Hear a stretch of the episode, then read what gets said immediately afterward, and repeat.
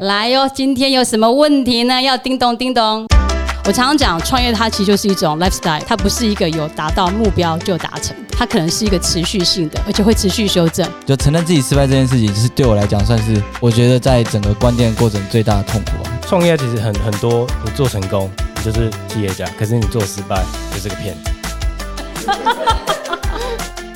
大家好，这是一个陪你聊品牌、聊生活、聊行销的节目，我是总监王丽蓉。我们以后就是固定双周五早上八点会更新了，所以不用敲碗了，可以把碗收起来，咖啡拿出来慢慢喝，可以听我们节目。哇，今天呢，今天很有意思哦，今天我自己叮咚我自己啊。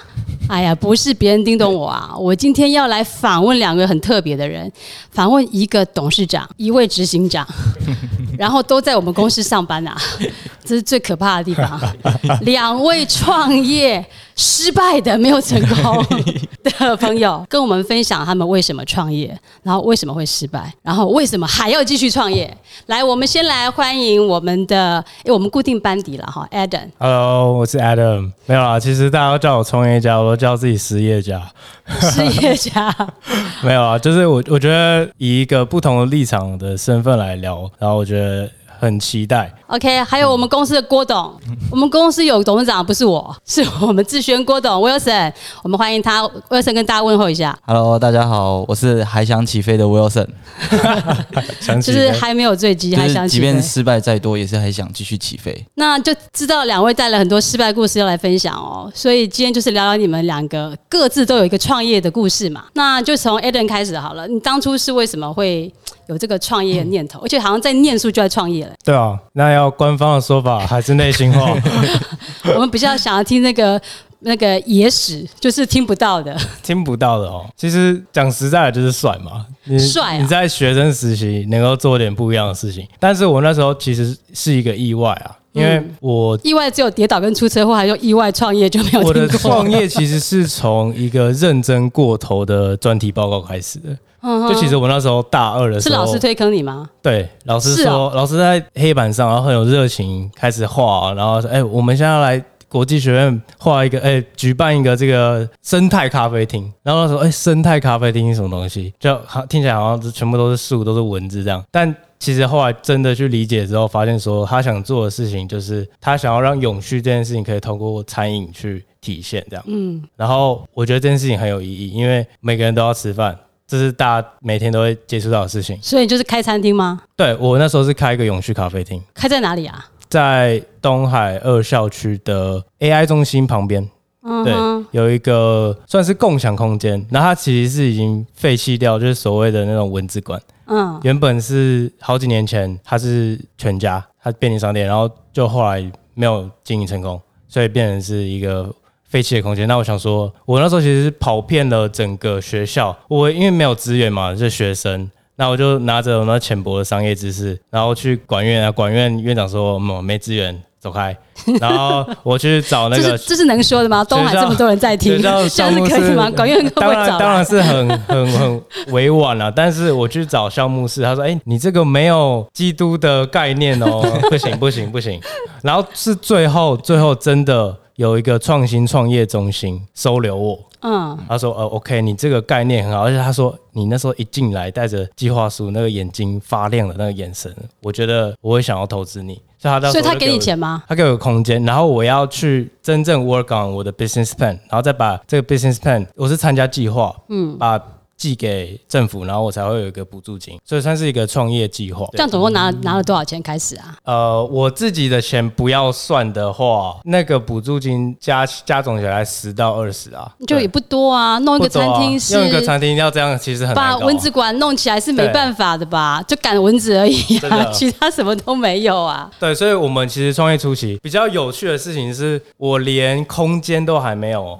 我就已经开始组建团队了，所以我们那时候是一群人，三五个学生，也没有创业经验，觉得这个东西很酷。然后在创新创业中心二楼的一个会议室，然后每次还要跟他们租借，嗯，然后在那边一直去构想那商业模式啊，然后怎么样，我们要怎么定价啊，然后我们要怎么去装修我们的咖啡馆啊，甚至那时候我们都还不确定楼下的那一间空间能不能被我们用，嗯。对，然后是一路这样走来，然后也经过很多所谓创业的 mentor，因为学校会有那个 mentor 去指导你。啊，那么多 mentor 怎么还会失败？哎呦，我这是能问的吗？其实我我个人那时候也有一个认知，就是创业这件事情，我没有经历个两三次失败，也不会换来一个成功。嗯，所以我我就是一定要去带着这个必死的决心去。做这件事情，我那时候是这个想法，还没死嘛，所以整个我们现在故事先听一半了，我们先听一下威尔森的。那 Adam 是是去被老师推坑吗？那你是谁推你啊？我是自己推坑自己，自己推坑自己，是怎么开始的？因为其实我那时候是想说，我觉得创业这件事情很酷，两个都一样，都是因为又酷又帅就做创业。对，因为想说有一个自己的。从从因为从小到大是经商的关系吧，所以就是觉得说，好自己应该要有一个事业，然后就是男生嘛，然后想说。我的自己当一个大老板的形象，觉得这样子很帅。然后那时候也有另外一方面，是因为因为那时候就在这间公司工作了嘛。我们那时候的业这间公司就是 B 公司，美美就是就是我们公司就是现在 讲的好像跟他不相关的，就当事人。今天他是郭董啊，哦，是郭董，是是是郭董。因为那时候就在公司工作嘛，然后那时候接的业主大部分都是餐饮业，然后我那时候就听完很多业主的故事之后，觉得说，哎。我想要体验一下开店是什么样子的感觉，那经历一间店有什么样子的过程，我希望可以更感同身受一点，所以我就因因缘际会下，啊，刚好有朋友来找说，哎，要不要弄一间店看看？啊，我们就是刚开始了这个事业。那到底是怎样的店呢？呃，我开的是一家港式煲仔饭的餐厅，然后在一中附近。然后那时候印象很深刻呢，对面还是一个。棺材店，我想说棺材店起草的不好啊，没有会不会带财？会不会哦带财？我是这样子正向思考哦。可是我记得你住好像是云端嘛，你不是用实体的。对，那时候我们有接触到一个新的概念是什么？云端厨房。然后那时候觉得说，哎，好像弄一个中央厨房的概念，然后在那个比如说像 Uber Eats 或者说 f o o p a n d a 这样子的平台上去兜售，但后来发现不叫兜售了，贩售了，就贩售了。这个也是算是幽灵厨房，对，比较类似这个概念。但幽灵感觉不合法，幽灵感觉比较。哦，幽灵是不？我想说开在棺材店旁边是 幽灵厨房，这个概念嘛，这个概念那时候没有想到。你当初如果用用这种棺材的方式宣传幽灵，搞不好就破红，有可能哦。哦，你就没讲啊，都不晓得这个点啊，对啊，你就没有说，不然公司已经全力帮你推广棺材店对面的 幽灵厨房，可能就爆。那时候没有说，因为没有印象。半夜的时候，我那时候半夜待在那边，我就觉得哇，对面是棺材，就棺材会跳出来陪你，就不孤单，蛮兴奋的。看会不会遇到灵异事件。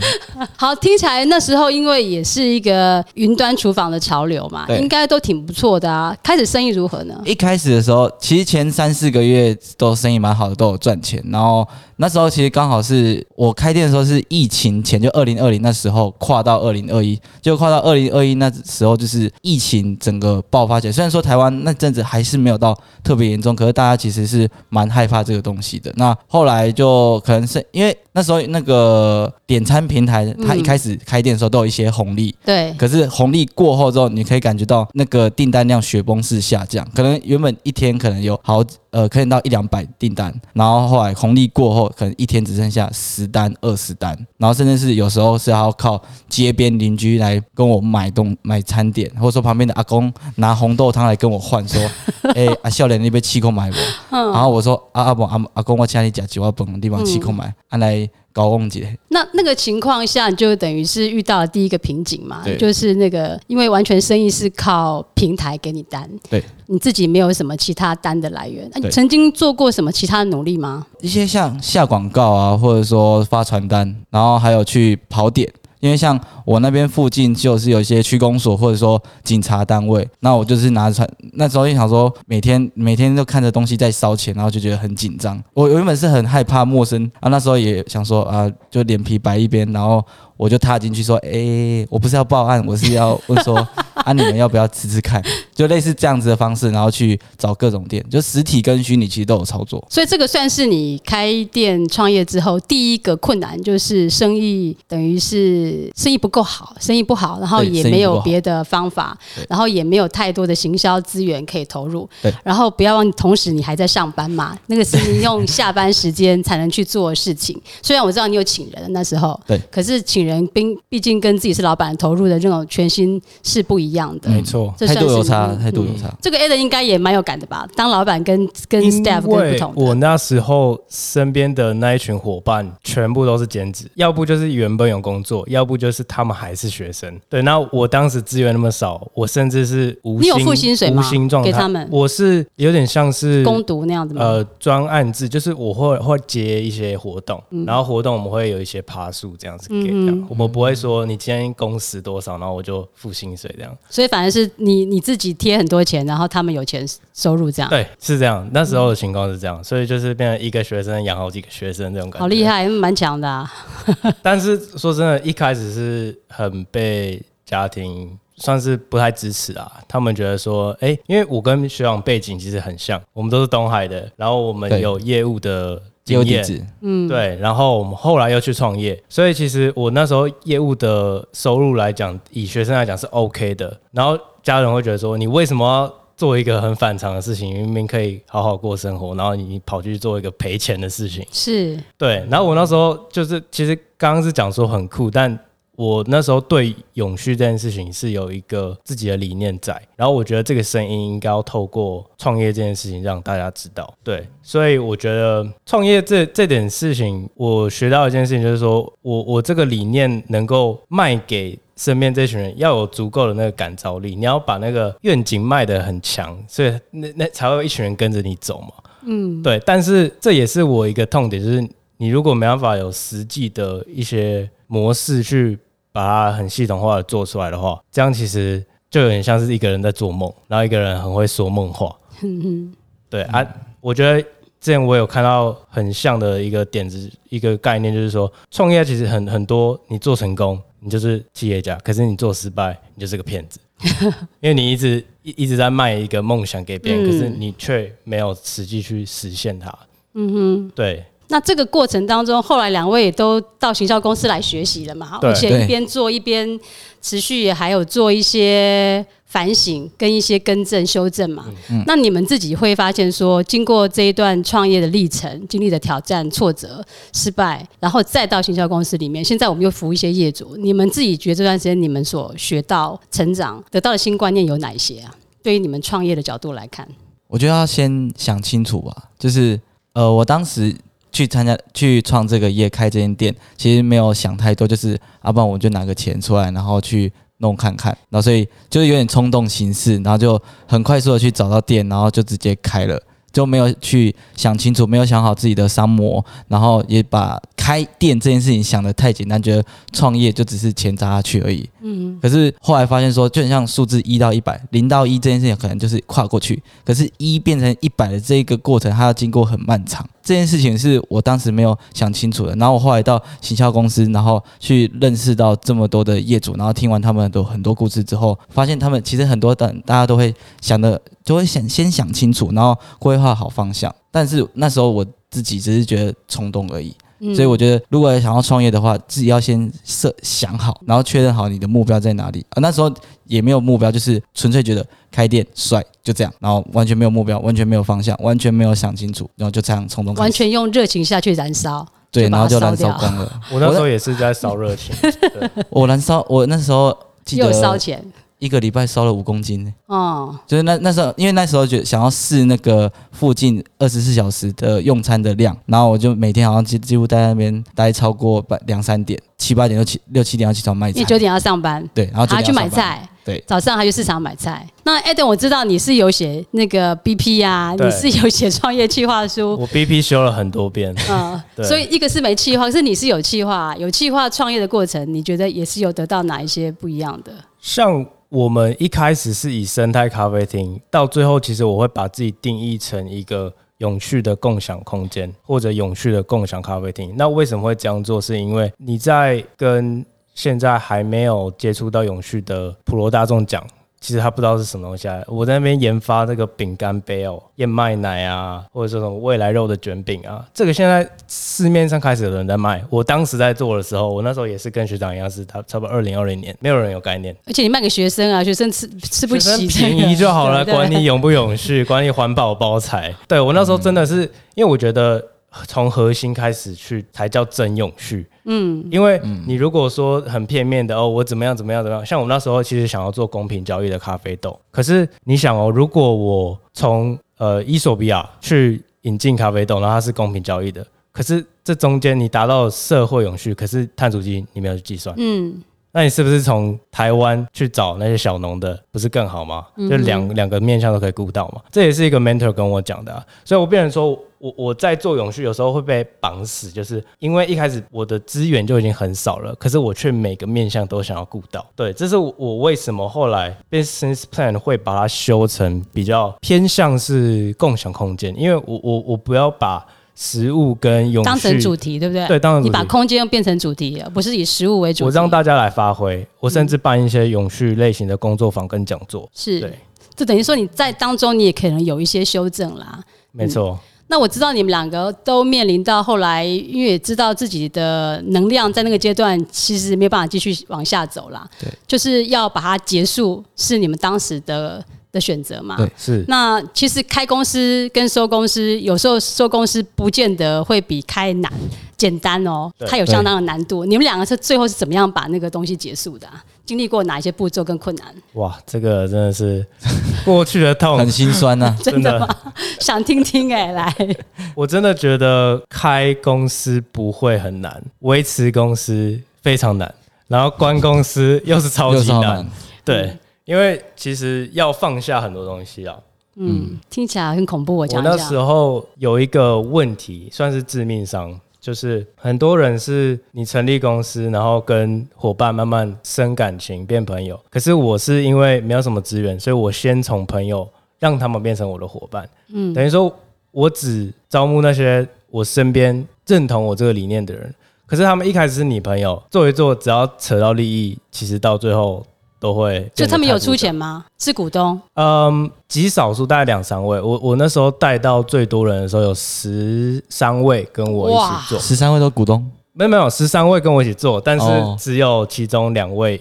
有出钱，但是跟我的占比比是非常非常少的。嗯，对。后来这些有这些这些人的有什么困难呢？你就结束的时候有什么困难哦？我觉得自己那时候犯一个很大的错误，就是我太相信别人，然后我没有把一些该商业上的白纸黑字写得清楚，所以变成说后来有一位他比较有企图心，他想要把整间店吃下来，然后他有自己想要做的做法。那我那时候刚好有其他的业务在跑，所以公司的事情我交给伙伴去处理。离开这段时间，哇，乱七八糟，对，乱七八糟了。对我，我，我原本的团队都解散了。所以你会不会觉得，其实创业亲力亲为蛮重要的？没有自己下去第一线操作，很多人像那种开店都会说啊，我就是出钱，我请店长或我请人来做。你觉得这种方式是可行的吗？创业不同，我觉得这种人叫投资人，嗯，这种人不叫创业家。你一定要下去，真的。假如说你开店，你就是每一个 detail 你都要去顾到。你你怎么去做那个菜？你生产研发都是自己处理。你已经可以有稳定的运作了，它已经可以系统化的处理了，你才可以想办法去规模化。你想要再开第二家店、第三家店，但是在那之前，你都要就是 get get hands dirty 嘛，你要把手弄脏，去实际去操作这样。学长觉得呢？你自己是怎么结束的啊？遇到哪些困难？其实我的结束比较没有他那么的复杂，但是我觉得我结束遇到最大的痛苦点是你要承认自己失败，就承认自己失败这件事情，其实对我来讲算是我觉得在整个关店过程最大的痛苦啊。因为我觉得像关店，我就是我们那时候很简单，就因为那时候四个人，一就总共出一百万，然后我是比较大股的，然后我只要就是所以说我说了算，然后我大家就说，哎，要不然我们决定关店。那就关吧，那主要去清算资产，那中间那些过程就是我我每件事我要把那些资产都想办法再把它变现，然后可以数字化多一点钱。就卖二手啊，对对，卖二手什么的啊，全部都是我一个人去谈的。就柜台你要买多少啊？什么连水桶，我那时候垃圾桶我也拿去二手拍卖去卖。所以我觉得清算资产到卖东西，啊，我本来就是在市场卖东西，所以这个对我来讲都很简单。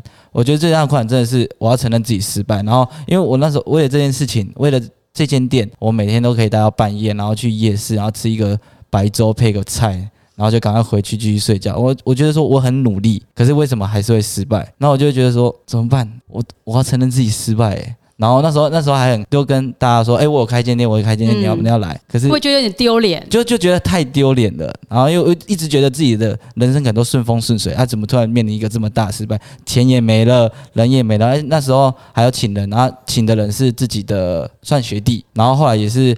就是可能薪资没谈好，或者说他认知的跟我认知的不同，然后所以就也失去了这个学弟这个朋友，所以就变成说有点像人财两失，嗯什么都没了，就觉得啊，这是我当时面对到最大的痛苦。那你从这个失败当中听起来你是没有要放弃，还想继续创业嘛？所以你是怎么样让自己这个火没有灭掉，还想继续烧呢？我觉得还是还是自己对于呃有一个事业或者说对于成功的一种向往吧，就是。有一种自我实践，就像你今天早上有讲到说，创业就是一个实践梦想啊。我我的梦想就是我想要有一个好的成就，或者说好的一个样子的状态。我很喜欢这件事情，即便是我前上一上一次的创业，我承认了自己失败，一直相信自己，我就是一定会达成，一定会成功。嗯，那我这这股火没有。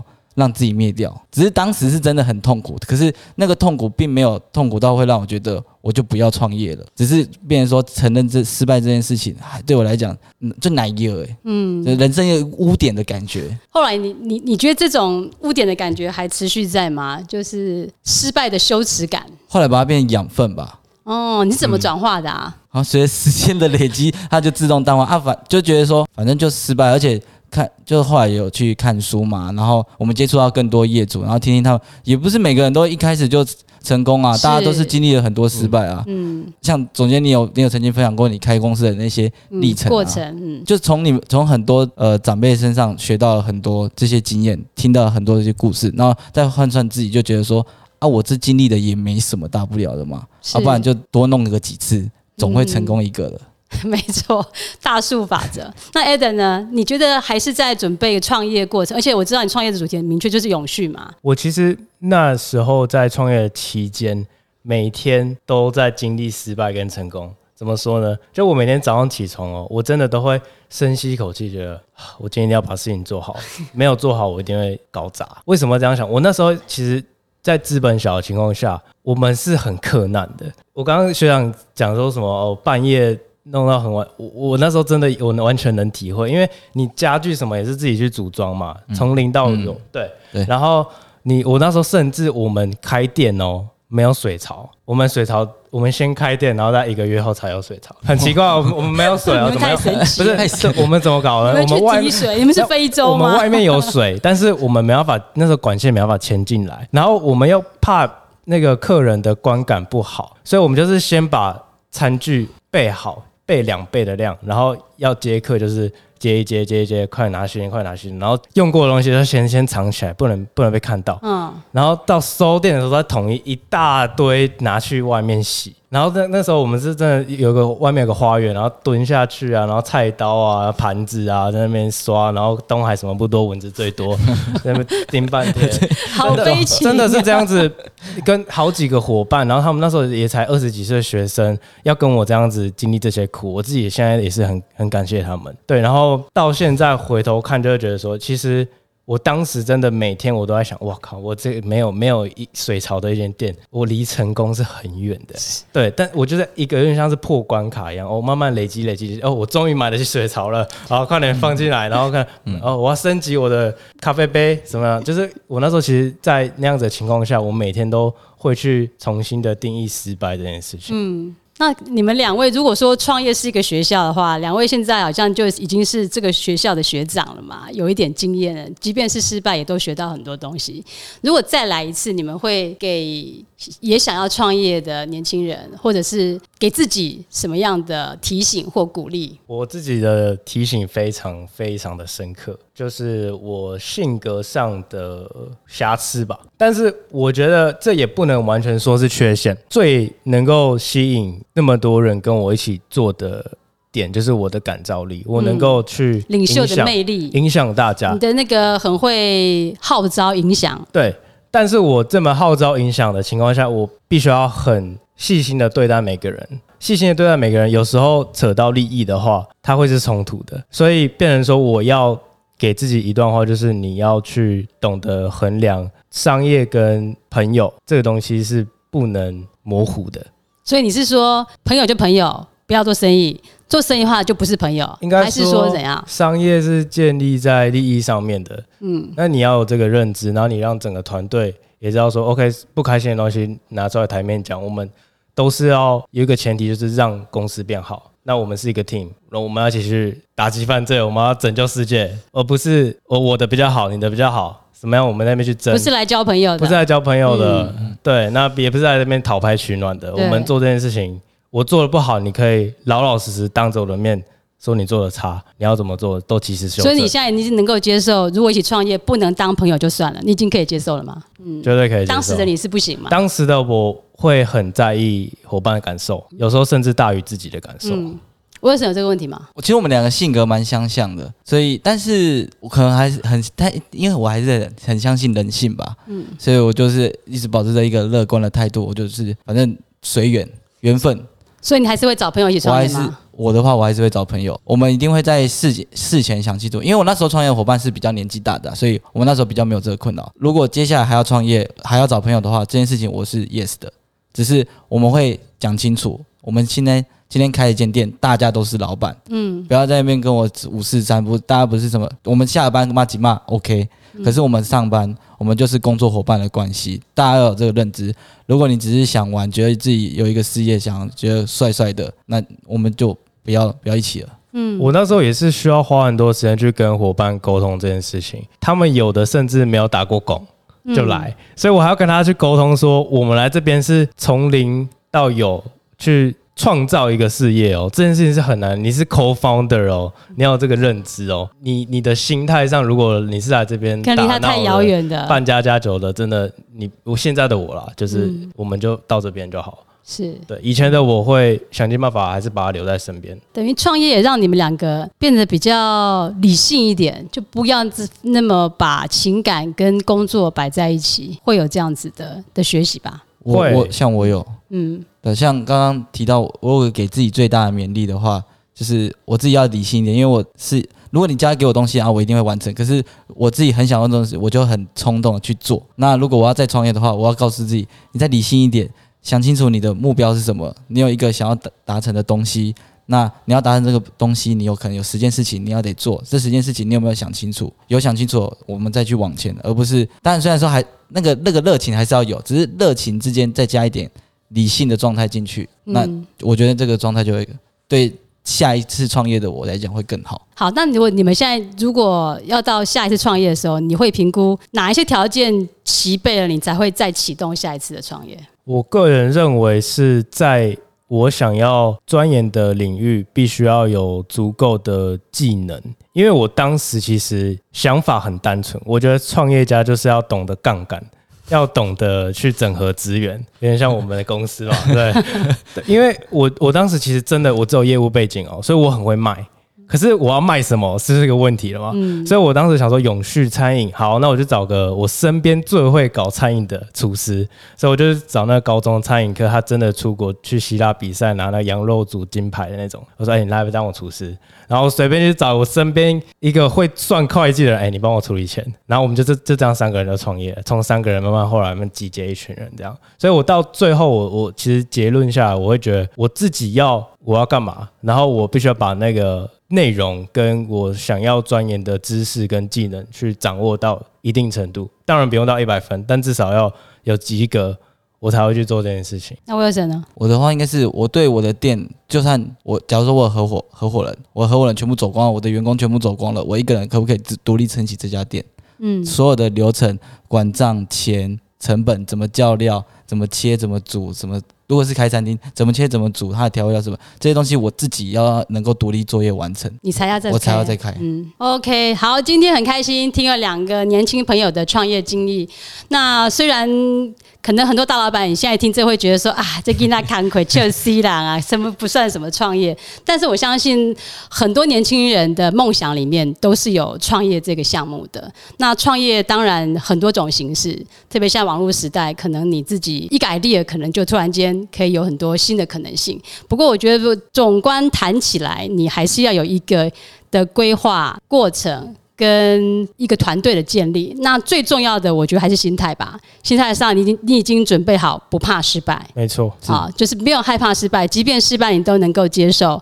都能够愿意把它当成一个养分，为下一次的成功、下一次也来准备。我常常讲，创业它其实就是一种 lifestyle，它不是一个有达到目标就达成的，它可能是一个持续性的，而且会持续修正，而且有可能你创业十年都成功，第十一年就遇到挑战，就遇到了一个失败跟一个难处。只有你自己心态非常的健康，或者说非常的正向，你才能够持续面对这样的挑战，走出一条真正成功的创业道路。好。我们今天节目到这边，要谢谢大家的收听。如果喜欢这个节目，请追踪并且分享给你的朋友。点击下方资讯栏，追踪我们的粉专 IG，第一手时间收到更多的行销知识。如果想询问行销相关问题，也请留言叮咚。谢谢你的收听，我们下次见。